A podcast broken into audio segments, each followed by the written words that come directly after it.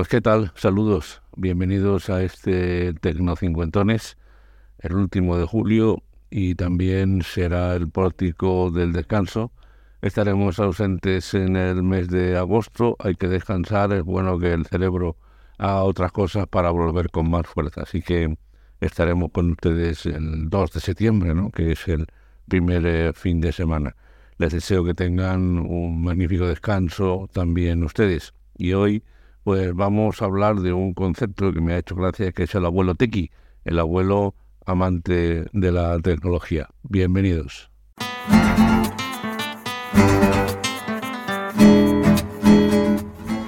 Bueno, este concepto de abuelo Tequi lo vi en una nota de prensa que hizo llegar una compañía española de tecnología que se llama SPC y que, eh, entre otros muchos dispositivos, produce dispositivos destinados a personas de la tercera edad que necesiten la tecnología.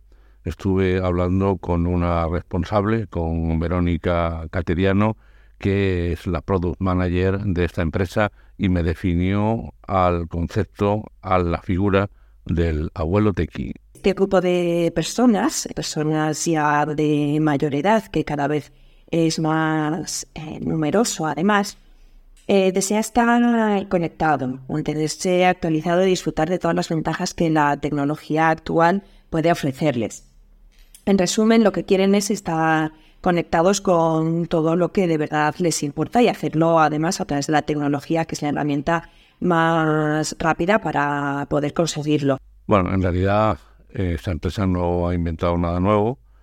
Eh, son dispositivos que uno puede configurar como uno lo puede haber hecho yo mismo, pues por ejemplo a, mi madre son dispositivos eh, sencillos, pero que vienen ya de serie con una serie de elementos curiosos. A mí personalmente el que más me ha llamado la atención es la posibilidad de controlar desde otro dispositivo y a distancia mediante envíos de SMS de eh, configuración eh, del, teléfono. Por ejemplo, pues meter un contacto eh, nuevo, eh, activar una aplicación, borrar otra que ya no sea necesaria, es decir, gobernar el teléfono a distancia mediante códigos SMS eh, fáciles de configurar.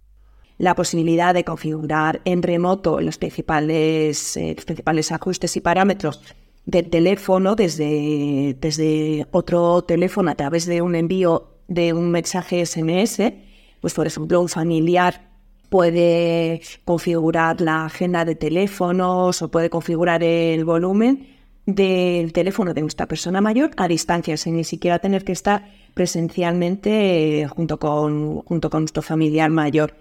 O, por ejemplo, también nos contó Verónica Catediano la posibilidad de que el móvil de esta persona envíe mensajes inteligentes si el móvil lleva 24 horas sin moverse de un sitio, si el móvil está a punto de perder la batería, una serie de mensajes inteligentes que nos permiten estar pendientes de la eh, persona eh, que necesita nuestro apoyo. En fin, eh, se agradece, insisto, que la, la, industria española se ocupe de estas personas, de los abuelos tequi. Yo creo que es una necesidad perentoria que tenemos que ir aprendiendo todos porque tarde o temprano nos tendremos que ocupar de ellos. Yo este verano voy a tener a mi madre cerca durante muchos días y voy a procurar inculcarle la necesidad de que esté bien comunicada porque eso le permite ser más feliz y tener mayor calidad de vida, que es lo importante. En fin, lo dicho, felices vacaciones a todos, un fuerte abrazo.